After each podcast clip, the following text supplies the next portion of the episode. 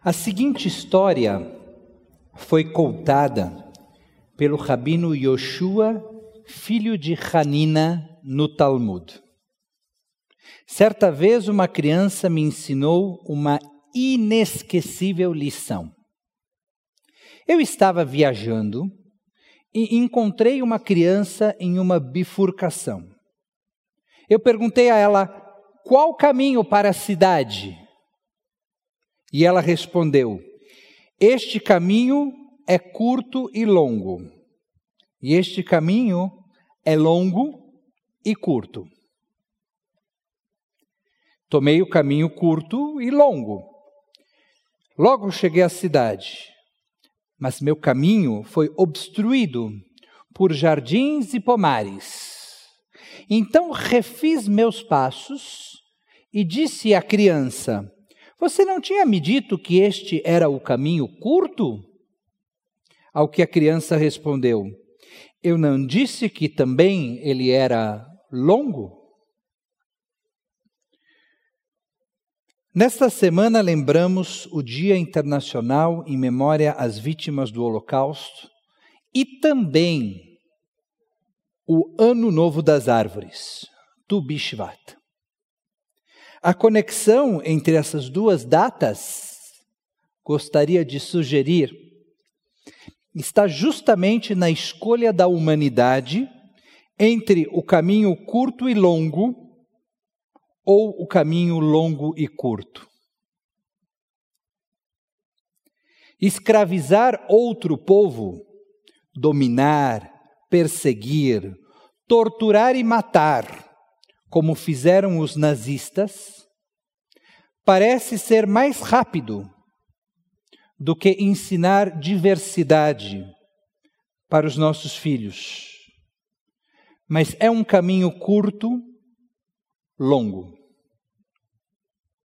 fortalecer uma sociedade em que as diferenças são percebidas como oportunidade de aprendizado é muito complexo. Mas é um caminho longo, curto. A mesma bifurcação aparece na relação que construímos com o planeta. Desmatar, destruir, consumir sem responsabilidade, queimar florestas, poluir rios, é mais fácil do que cuidar. Olhar somente para a nossa geração, sem se importar com o que restará para as próximas, é um caminho curto e longo.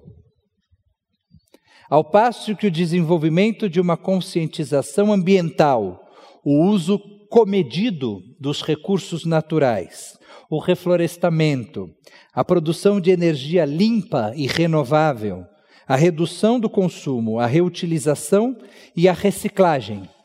São iniciativas desafiadoras. Pensar no mundo que vamos deixar para as próximas gerações é um caminho longo e curto. Nesta semana lemos em Bechalach, a paraxá da semana, a seguinte passagem. Vai Bechalach par etaam velonacham Elohim derech eretz plishtim ki karov hu. Quando o faraó libertou o povo, Deus não os conduziu pela terra dos filisteus, porque era o caminho mais curto. Shemot 13, 17. Rabinos de diversas gerações tentaram entender essa passagem. Por que Deus não resolve mandar o povo por determinado caminho, justamente por ele ser mais curto? Entre os diversos sábios que interpretaram essa passagem, encontra-se Rashbam, um neto de Rashi, que viveu na França no século XII. Para o rabino francês, o, rabino, o caminho mais longo era necessário para que o povo aprendesse as habilidades que um dia utilizariam na terra prometida.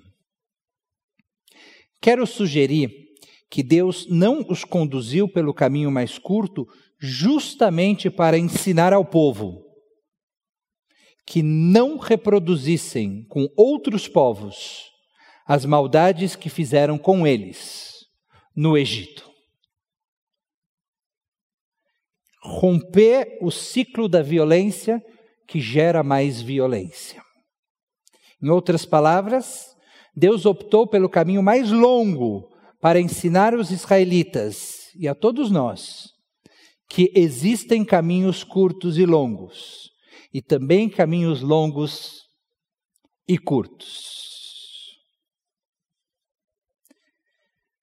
Amigos e amigas, nesta semana em que lembramos a barbárie nazi-fascista perpetrada contra nossos avós e, portanto, contra toda a humanidade, nesta semana em que renovamos nosso compromisso com a sustentabilidade do planeta, finalmente nesta semana em que lemos Bechalar, e a decisão de Deus pela travessia mais demorada.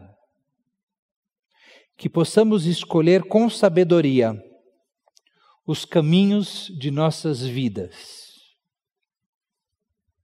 Não existem atalhos na obsessão por um mundo sustentável, plural e livre. Shabbat Shalom.